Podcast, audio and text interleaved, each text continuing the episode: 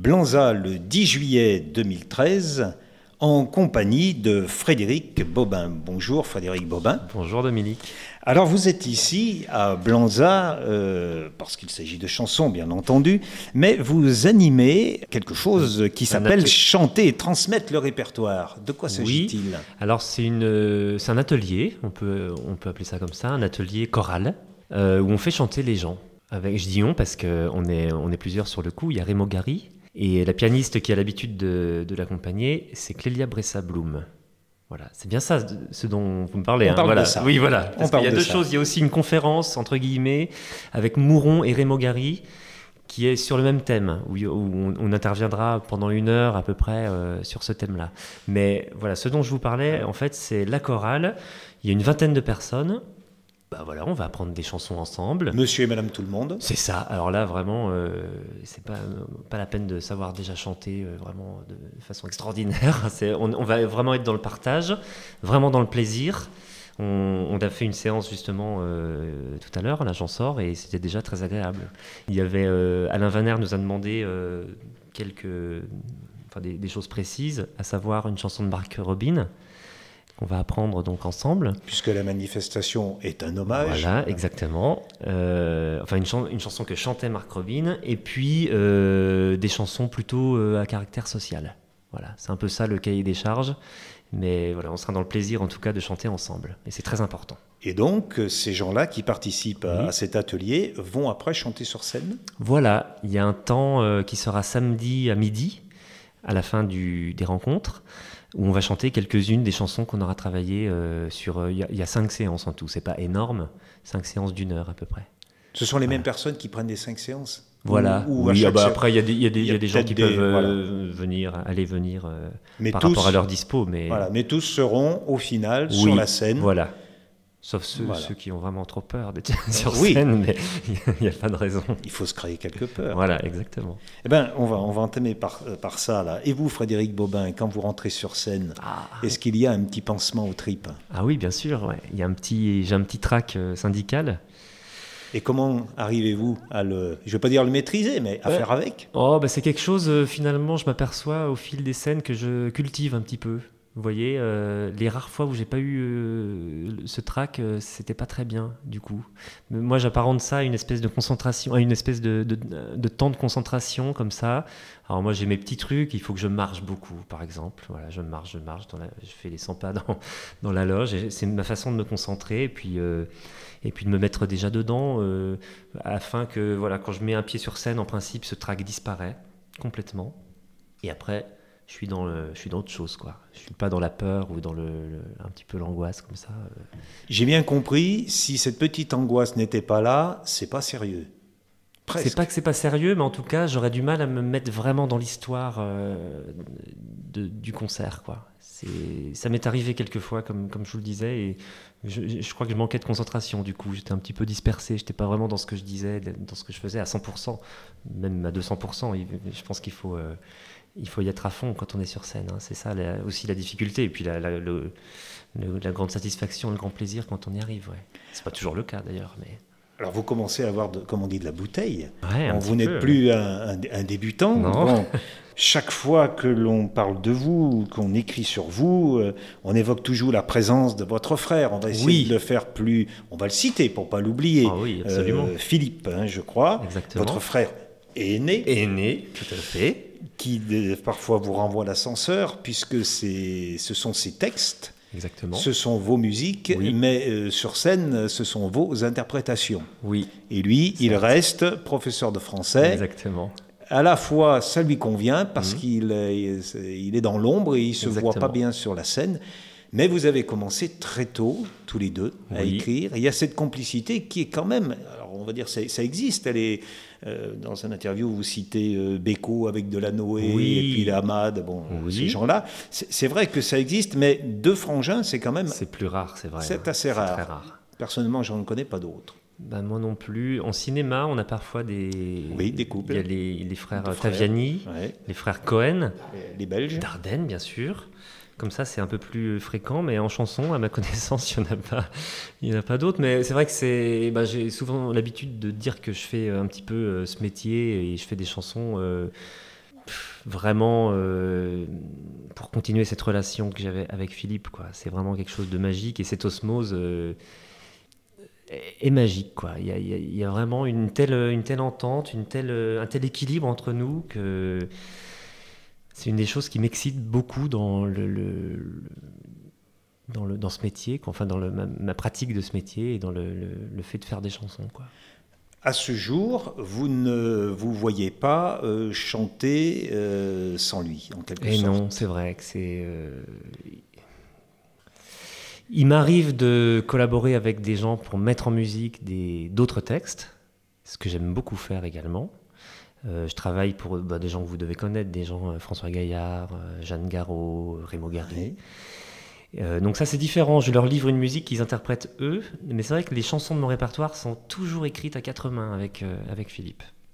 C'est euh, quelque chose, hein Oui, alors vous êtes à votre quatrième album et on dit qu'il y a une certaine maturité. Je ne veux pas dire que les deux premiers étaient des coups d'essai, mais oh, moi je peux le dire à votre place.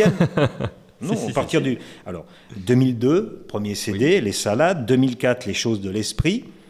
Et puis, euh, est-ce que, euh, sans doute, vous avez fait beaucoup de premières parties oui. Entre-temps, vous êtes parti au Sénégal, là, mais c'est le musicien qui est parti Exactement. pour faire de la musique de danse, oui. avec une expérience un peu particulière. mais peut-être que c'est rentré dans ce qu'on dit maintenant votre maturité. Ah, sans doute. C'est une étape assez importante pour moi, je me rends compte. Euh, je suis parti effectivement au Sénégal pendant deux mois pour, participer à la musique d'un spectacle de danse contemporaine. Donc c'est vraiment un domaine dans lequel j'étais complètement novice. J'ai appris beaucoup de choses. Alors le fait de partir en plus euh, loin de ses bases comme ça, le Sénégal c'est quand même très dépaysant, ça m'a beaucoup apporté et puis de rencontrer des gens là-bas, de, de, de, faire de la musique avec des gens et puis de bosser euh, sans parole finalement sur un spectacle de danse pour faire de la danse. Voilà, de se concentrer sur la musique, sur la matière musicale qu'on pouvait livrer euh, aux danseurs pour qu'ils s'expriment eux. C'était vraiment très enrichissant. Ça m'a sorti de mon, petit carcan de, de chanteur, accompagnateur, guitariste, et ça m'a apporté des clés, je pense, qui m'ont servi pour la suite. Parce que d'une façon générale, même si ce n'est pas systématique, mhm. votre frère vous amène des textes et vous, vous, vous les habillez, enfin je sais pas comment dire, mais vous, vous, ajoutez. Enfin, c'est joli, si, si. Je, oui, vous les habillez de notes. bon, je, prends. Hein, euh, et des moments, euh, ça, la couture n'y est pas, donc vous lui demandez de repriser un petit peu. Exactement. l'image. Alors, hein, soit je le fais moi-même, soit je le fais moi-même, ou le plus souvent, euh, c'est Philippe qui, qui s'y colle à la lumière un petit peu de mes indications et de mes, mes requêtes, si on peut dire, par rapport au schéma musical que j'ai envie de, calquer sur, euh, sur ces mots-là.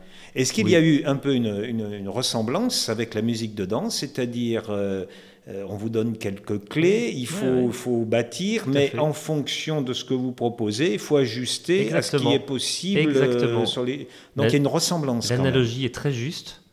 Et j'avais même pas pensé. Vous voyez, c'est vrai, c'est exactement ça. Sauf que la danse, il y avait quelque chose, surtout la danse contemporaine, il y avait quelque chose de très abstrait. Et les mots, quand même, on est quand même dans quelque chose de plus concret. Mais c'est la même, euh, même cahier des charges, hein, c'est la, même problématique. Cet équilibre, moi, auquel je suis très, euh, enfin, je veux dire, je suis très sensible, l'équilibre parole et musique, pour moi, dans la même dans la chanson d'auteur, si on peut dire, chanson de parole, chanson à texte, bon, c'est des chansons d'expression. Voilà, c'est des termes qui valent ce qu'ils valent, mais en tout cas, même dans cette forme de chanson là, que je crois pratiquer en partie, on va dire, cet équilibre euh, musique et, texte m'importe beaucoup, beaucoup, beaucoup. Tout ce travail a été honoré avec des prix. Vous êtes mhm. sensible aux prix? Bah, ça fait toujours plaisir. Ça fait toujours plaisir. Ça pose des, jalons et puis. Euh, ça récompense un petit peu un, chemin, mais euh, il faut surtout pas s'arrêter à, ça, bien sûr. Ça justifie de continuer. Ça justifie de continuer, exactement, mais même si c'est un petit peu bateau ce que je veux dire, mais la vraie récompense, c'est quand quelqu'un vient nous dire à la fin, à la fin d'un spectacle, euh, telle chanson m'a touché, tel truc euh, m'a fait penser à... Enfin voilà, c'est des, choses comme ça qui me font réellement du bien. Alors c'est ce que vous dites, vous, c'est la recherche de l'émotion. Oui. C'est alors Raymond Garrigue, vous connaissez bien, oui. je travailler avec lui, euh, à la même question, à ce même micro, lui, il tique un petit peu. C'est Raymond Garrigue, il n'est mhm. pas là, on peut le dire. Il dit, mais il n'y a pas que l'émotion, il faut aussi euh, parfois qu'on on provoque des questions, un petit bout de réflexion. On en parlait tout à l'heure justement au cours de l'atelier. Non, non, mais on parlait il y, a une chanson où il y a un vers qui, dans le même vers, il y a cœur et cerveau. Et il disait c'est indissociable en chanson d'expression, les deux doivent se réunir. Il n'y a pas que le cœur, il n'y a pas que l'émotion. Il est cohérent. Hein ben bien sûr. D'un jour à l'autre, il dit la même chose, c'est bien. C'est bien, vous voyez Mais bah, pour vous répondre, euh, c'est vrai que moi je, fonctionne quand même plus à l'émotion, même si avec Philippe, euh, mon frère avec qui j'écris les chansons, bah, on s'attache à dire des choses, à ce qui est quand même un discours. Donc ça passe quand même pas uniquement par le cœur. Effectivement, ça passe aussi par le cerveau. Ça, c'est quand même, euh, on peut pas, c'est indissociable. Alors surtout les deux derniers CD, 2008 hein, Singapour et cette chanson oui. phare. Oui qui était mal barré un petit peu au départ, j'ai cru comprendre. Enfin... Ah, qui était mal barré dans sa conception. Oui, c'est vrai que Philippe me l'a livré en n'y croyant pas du tout. Parce qu'on on a une sorte de pacte, c'est-à-dire qu'il me, il me, il me, livre tous ses, textes, même ceux euh, auxquels il ne croit pas du tout. Et Singapour en faisait partie. C'est une chanson qu'il n'aimait pas. Il, enfin, qu'il n'aimait pas. Il l'a quand même faite. mais il, mais il ne la défendait pas.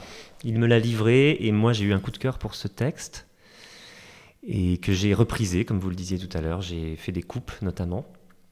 Et puis, euh, je l'ai mise en musique. Et quand je l'ai présenté à Philippe, il l'a beaucoup aimé. Du coup, il y a eu une espèce de renvoi comme ça, euh, assez, assez marrant. Et elle est devenue le, nom même de l'album. Bah, c'est vrai que j'ai commencé à la faire sur scène. Et puis, euh, au fil des concerts, je me suis aperçu que cette chanson avait un certain impact. Et les gens m'en parlaient beaucoup. Alors c'est Singapour, mais bon, il n'est pas question de la ville. Enfin, non, c'est directement de la. Pour la petite histoire, c'est vraiment une chanson que on, a on a écrite par rapport à quelque chose qui s'est vraiment passé en 2006, je crois, euh, où il y a vraiment une délocalisation d'une usine vers Rennes qui est partie à Singapour et ça s'est passé comme, euh, ça, c'est-à-dire que les, gens sont arrivés le matin pour bosser et les grilles étaient fermées. Quoi. Et je me rappelle des témoignages à l'époque euh, qui, était, très très émouvant de, travailleurs qui, qui, racontaient ça. Quoi. Ils n'ont pas du tout été prévenus et l'usine a été délocalisée comme ça euh, de façon sauvage. Quoi. Et euh, ça nous a inspiré cette chanson. Et c'est vrai que moi, je me, je me voyais pas la chanter des années et des années quand même. Je me disais que ça allait devenir un peu obsolète. Ben, malheureusement, euh, c'est pas trop le cas. Quoi. Parce qu'elle est tout à fait dans le, dans le style des chansons qu'on appelle les, chroniques. Exactement. elles sont liées à l'actualité, à un certain temps, un certain esprit mmh, du temps. Mmh. Mais euh, si elle dépasse justement ce, ce, temps, c'est qu'elle est réussie. C'est vrai que je sais pas. En tout cas, c'est vrai qu'on on aime bien avec Philippe euh, s'attacher à des, à des réalités, on va dire sociales, mais ne pas s'en tenir là et essayer de, faire en sorte que les, choses qu'on dit soient universelles. Quoi. Sur Internet, je fais une petite recherche, hein, j'essaye de repérer dans les articles mhm. qui, parlent de vous, quels sont les, mots qui reviennent le plus mhm. souvent. Alors c'est vrai qu'il y a ce mot chronique, surtout à propos des deux albums, Singapour et puis 2012, celui de l'année dernière, Le Premier Homme. Mhm. Et aussi, euh, vous êtes repéré comme quelqu'un qui sait bien euh, euh, présenter des, des losers, des perdants, ah, des, hommes, on va pas dire déchus, comme dans les nouvelles. Comme dans les nouvelles où on parle d'une crise. Voilà. Oui, j'aime assez ça. J'aime assez. On, utilise pas mal le, portrait pour, euh, pour euh, exprimer des, des, choses ou des sentiments. Un petit peu à la manière de, de, gens comme Renaud qui faisait beaucoup ça, où il prend des portraits, alors surtout effectivement de, de losers ou de, de, marginaux, pour mettre en lumière une certaine réalité sociale ou des émotions. quoi. J'aime assez ça, ouais là, on est bien à la fois dans l'émotion, mais dans la réflexion aussi. Bien sûr, quand même. Bon. mais c'est vrai que l'émotion à laquelle vous, pour en revenir à ce qu'on disait, l'émotion, moi, euh, j'envisageais surtout ça de la manière dont je pratique le, métier. Je suis vraiment porté par euh, cette émotion. Le type sur la scène. C'est ça, exactement. Après, dans l'écriture et la composition de chansons, ça passe forcément aussi par ce qui est dans la tête, ça c'est sûr. Vous venez du, du Creusot. Oui. Mais au bout d'un moment, vous avez mis vos pénates euh, du côté de Lyon, à Lyon même, oui. qui est, à vos yeux, une, une ville et une région porteuse par rapport à la chanson. J'aime énormément cette ville. Alors, entre le Creusot et euh, Lyon, il y a eu une, escale à Dijon, euh, ville où j'ai fait mes études quelques années, 5 ou 6 ans. Et puis, en effet, je suis arrivé à Lyon il y a une dizaine d'années et je m'y sens très très bien pour beaucoup de, raisons, hein, mais c'est vrai qu'entre autres, je trouve qu'il y a une, une scène, comme on dit, une scène lyonnaise très riche, beaucoup de beaucoup d'autres chanteurs avec qui échanger euh, des choses, euh, avec qui collaborer, beaucoup de lieux dans lesquels on peut s'exprimer. Il y a la salle de, du Rancy. Voilà, la salle des Rancy. À tout bout de champ. Voilà, exactement. La salle Léo Ferré aussi, il y a des, plus grandes salles. Enfin bon, il y, a, une vraie dynamique. Et moi, venant de, bon, du Creusot, mais, mais aussi à Dijon, il n'y avait pas ça, quoi. Et à Lyon, moi, je me suis vraiment senti euh, bien. Et je trouve qu'il y a une place pour cette chanson un petit peu marginale, si on peut dire. Il y, a, il y a de la place, quoi. Ah, vous dites marginale oui, pour, enfin, ou peu médiatisé, on va dire. On parle de vous, euh, c'est le trait d'union entre le rock et la chanson. Oui, j'aime bien cette formule. Donc la chanson est quelque chose bien. un peu particulière, c'est un ghetto? Quand on écoute, on avait juste avant, là, sur le même siège, on avait mhm. Jacques Bertin. Ah oui. Jacques Bertin euh, ne mâche pas ses mots. Ah oui, je sais. Hein J'aime beaucoup Jacques Bertin. Et bah, vous écouterez son interview aussi. Avec plaisir. Et euh, il dit il n'y a pas d'autre solution, il faut exister ailleurs.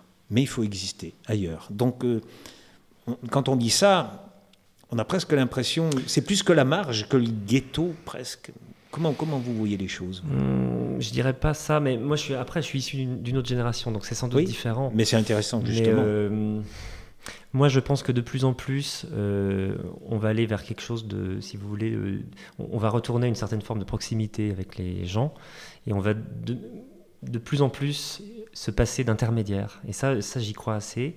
Alors les intermédiaires. Alors que ce soit les maisons de disques, on, voit quand même que ça, ça, perd quand même vachement euh, en ce moment de, de son rayonnement. Les, les, les, managers, etc. Enfin moi je, je pense que l'avenir la, c'est dans quelque chose de plus, de plus proche, de plus simple, de plus authentique. Lui il dit, c'est pour ça qu'il a créé sa société mmh. Vélène. Oui. Il a dit il faut être autonome. Ben voilà, ça rejoint ce que je dis. Exactement. Moi je pense que l'indépendance l'indépendance euh, est, notre salut, je pense. Vraiment, l'indépendance est notre salut. En tant qu'artiste euh, très peu médiatisé, donc d'où, euh, si vous voulez, d'où les, les, assauts un petit peu militantes comme ça qui, sont dans le, dans, le, dans ce circuit de chansons, d'où les concerts chez l'habitant que je développe pas mal et que j'adore faire qui cohabitent avec des scènes plus conséquentes, des grosses premières parties. Tout ça, c'est très lié. Les actions culturelles aussi, j'en fais pas mal. Je bosse en prison, en, en, collège.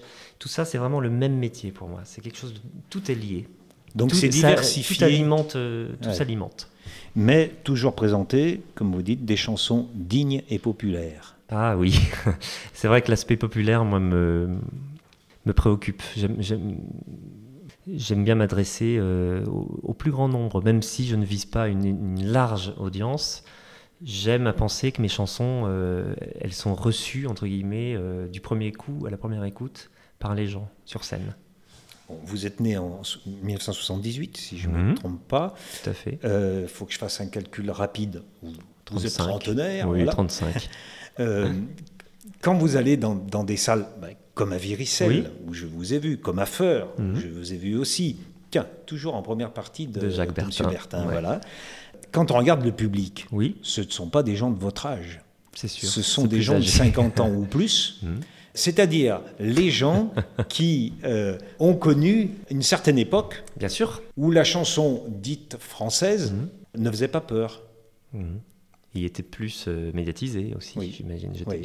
Alors moi, c'est vrai que ne faisait pas peur. Oui, c'est vrai que moi, c'est des, des, gens que j'ai écoutés, ça aussi, moi, euh, a posteriori. Hein. c'est vrai que mes parents écoutaient euh, bah, les Brassens, Moustaki, euh, Béard, Brel. voilà, je pourrais, je pourrais continuer la liste. Mais c'est des gens qui m'ont qui m'ont touché beaucoup. Gainsbourg, ouais, ouais, ouais. C'est des gens que j'ai beaucoup écoutés, et, mais parallèlement à des choses un peu plus de mon temps des choses plus récentes comme, je sais pas, euh, Radiohead, U2, euh, euh, Dire Straits, des choses comme ça. Et j'ai fait un peu ma salade de ces deux influences. La partie que, m'a légué mes parents, c'est très très important pour moi aussi, ça. Toute cette, chanson d'auteur de, des années 50 à 70, on va dire, je, m'en suis vraiment nourri, quoi. Et que faudrait-il faire pour intéresser des générations plus jeunes? Est-ce que vous pensez qu'il y a une transmission qui, qui ne s'est pas faite? Je pense. Alors je ne saurais pas analyser, mais c'est manifeste. C'est vrai que les, jeunes désertent les, les salles de chansons, ça c'est vrai. Pour la petite histoire, hier, j'ai justement fait un concert à Vichy, dans un amphithéâtre. Cavilam, je ne sais pas si vous connaissez, les, un centre d'apprentissage des langues. Exactement. J'ai chanté dans un amphi blindé d'étudiants étrangers, donc des gens jeunes. Non d'un chien. Et c'était magnifique. C'était un, moment extraordinaire. Et les, et les, jeunes ont reçu ça. Euh, j'ai vu, enfin, et puis on a échangé après, qu'il y avait beaucoup d'émotions, beaucoup de plaisir. Donc, forcément, euh, moi, je me pose la question pourquoi en France c'est pas aussi évident. Ah mais Cavilam travaille avec l'Alliance française. Exactement. exactement. Alors il y a peut-être une piste là. L'Alliance française, toutes les choses comme ça. non, mais c'est vrai. Et du coup, l'accueil a tellement été, c'était tellement beau et, et, sans a priori finalement, parce que les jeunes, j'ai l'impression en France sont sont jeunes, euh, sont pas vraiment jeunes dans la tête finalement, parce que on est plus curieux, j'ai l'impression. Moi, j'ai pas honte de dire que je peux écouter dans la même journée Guy Béard et Nirvana, quoi. Je veux dire, c'est pas du tout incompatible. C'est pas du tout incompatible. Et la musique dite classique, vous, vous j'aime beaucoup. C'est audible. Pour ouais, j'aime beaucoup. C'est pas la musique que j'écoute le plus, mais euh, j'écoute plus volontiers du jazz en, parlant de musique instrumentale. Mais euh, la musique classique, il y, y, a des œuvres qui m'ont bouleversé, ouais. Les œuvres pianistiques notamment. Ouais, l'émotion, l'émotion toujours. Vous êtes, vous êtes plutôt guitariste. Oui. Vous avez une main droite où les ongles sont taillés exprès. Ça, se voit. Ce sont des faux ongles d'ailleurs, pour la petite histoire. Bon. Euh, et euh, vous êtes donc formé à la guitare. Vous évoquez le piano, vous pratiquez pas le piano Très peu. Hein, Très peu. Je pianote. Vous savez poser les, doigts au bon endroit. Quelques bases exactement, mais je suis, je suis guitariste et j'ai appris la guitare classique, donc ce qui m'a effectivement inculqué cette main droite dont vous parlez. main droite. Euh, Et vous composez à la guitare Ouais, c'est très rare quand parfois au piano je précise des mélodies ou des passages mélodiques, mais euh, 9 fois sur 10 c'est à la guitare que je compose. C'est la guitare qui vous aide, d'accord. Puisque vous êtes de Lyon, il y a, je vais vous dire, ça fait rien, les éditeurs l'écouteront, il y a un nouveau magasin à Saint-Étienne, oui. Guitare Avenue, et ils essayent de reprendre le concept de se spécialiser dans les guitares. D'accord. Moi, j'ai eu la chance, grâce aux rencontres Marc Robin, on, fait le lien, mais j'ai eu la chance de rencontrer Franck Cheval, luthier euh, émérite, hein, vous devez connaître, qui avait fait une conférence ici il y a quelques années à laquelle euh, j'avais eu la chance d'assister, puis j'avais conclu la conférence en jouant des, chansons sur ses guitares. Parce que lui est gaucher, il fait des guitares pour droitier essentiellement, et du coup, il ne peut pas toujours euh, jouer sur ses guitares, finalement, ses propres guitares. Et c'était un grand plaisir de croiser cet homme. Alors, ça sera une belle façon pour ramener le sujet mmh. suivant. Vous mmh. parlez de conférence, et justement, vous allez faire une conférence ici à Blonza. Le, mot est un petit peu curieux, conférence. Mais une causerie. voilà, une causerie, ça me plaît plus. Oui, c'est en compagnie de Mouron et de Rémo Gary sur la transmission du répertoire. Ah oui, donc euh, on est dans l'histoire de la transmission. Voilà, on est bien dans le thème, et c'est vrai que, bon, ben moi, comme je vous le disais euh, tout à l'heure, le partage est hyper important enfin, dans ma façon de pratiquer euh, la chanson, et partage, que ce soit avec mon frère avec les gens, avec les musiciens avec qui je travaille. Euh, c'est vraiment une histoire de rencontre. C'est curieux parce que c'est quelque chose de. La création, c'est quand même quelque chose de très personnel au départ, mais très vite, on a, enfin moi en tout cas, j'ai ce besoin de le partager avec plein de gens. Donc il y a vraiment les deux, du coup, ça se, ça oui, se c'est un acte extrêmement solitaire. Et oui, même parce que votre frère est seul quand il fait les textes, même si après il y a un ajustement entre Moi, vous. je suis seul quand je compose. Voilà. Et, après, ça devient quelque chose de extrêmement public. Bien sûr. Et même dans l'apprentissage d'un instrument, c'est seul qu'on travaille et qu'on progresse. C'est ce que disent les professeurs dans les écoles de musique qui reprochent aux élèves de ne pas travailler entre les séances. Ah oui. Ça demande un petit effort. Oui. La musique, oui. d'écouter les chansons, c'est un travail. c'est un travail. Mais c'est pas forcément douloureux. Ah ben non, quand on aime, c'est pas douloureux. Est-ce que je peux vous demander, pour euh, achever notre conversation, de lire un texte de Georges Moustaki? D'accord. Écrire des chansons, pour moi, ça n'est pas un métier. Il n'y a pas un art de la chanson, mais mille manières d'en faire une. Tu peux commencer par la fin, le milieu, mettre des paroles sur une musique, ou vice-versa. J'ai rêvé de couplets que je n'avais plus qu'à mettre sur le papier au réveil, et j'en ai écrit d'autres au milieu de la nuit, dans un train, au cours d'un repas. Il n'y a ni technique, ni recette, ni clé non plus. Parfois je suis resté des mois, des années sans écrire, ou sans le faire savoir s'il m'arrivait de le faire. Pour moi, il faut qu'une chanson vienne irrésistiblement ou qu'elle soit claire dans ma tête. Quand j'écris en prose, c'est un travail quotidien. S'agissant de chansons, je n'ai pas de discipline. Je n'ai jamais, en 40 ans de scène, fait exactement deux fois le même spectacle. J'en esquissais les grandes lignes pour prendre mes marques, éviter de me lancer dans un brouillard total, mais je n'ai jamais, comme, certains de mes confrères, suivi une liste de chansons collées sur ma guitare. J'aime beaucoup ça. Ça, j'aime beaucoup. J'aime beaucoup parce que sur la fin, je me, je me, reconnais en fait. Moi, j'ai une, une, sorte d'angoisse, de sainte horreur des, des, des, concerts qui se ressemblent. Et si bien que ma liste euh, varie euh, toujours d'un spectacle à l'autre. Et pour vous musiciens, c'est pas déroutant?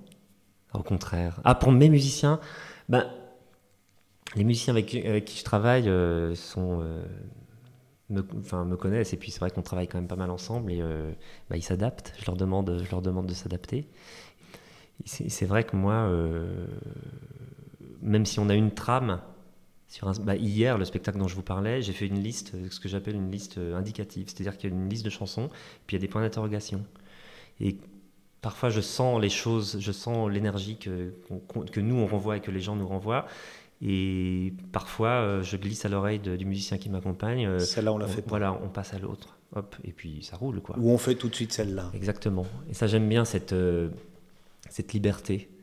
Parce que c'est vrai qu'un spectacle trop écrit, avec des transitions trop écrites, je trouve ça ennuyeux au possible. Et puis mine de rien, je trouve que quelqu'un qui voit le spectacle, qui va voir le même spectacle à Nantes, et puis deux mois après, le même à la virgule près à Strasbourg, c'est triste, quoi, quand même on est dans du spectacle vivant quand même, faut pas l'oublier. Et moi j'aime bien cette, euh, ce, petit, euh, ce petit fil comme ça, euh, cette mise en danger relative, parce qu'on on est sur scène, hein, c'est pas non plus très dangereux. Mais cette petite mise en danger, je trouve, enfin en tout cas m'excite beaucoup en, en tant qu'artiste. Il y aurait un projet à cœur que vous voudriez réaliser un jour, mais vous dites patience, je le ferai, mais il me faut encore un petit peu de temps. Ah, il n'y a rien qui me vient là.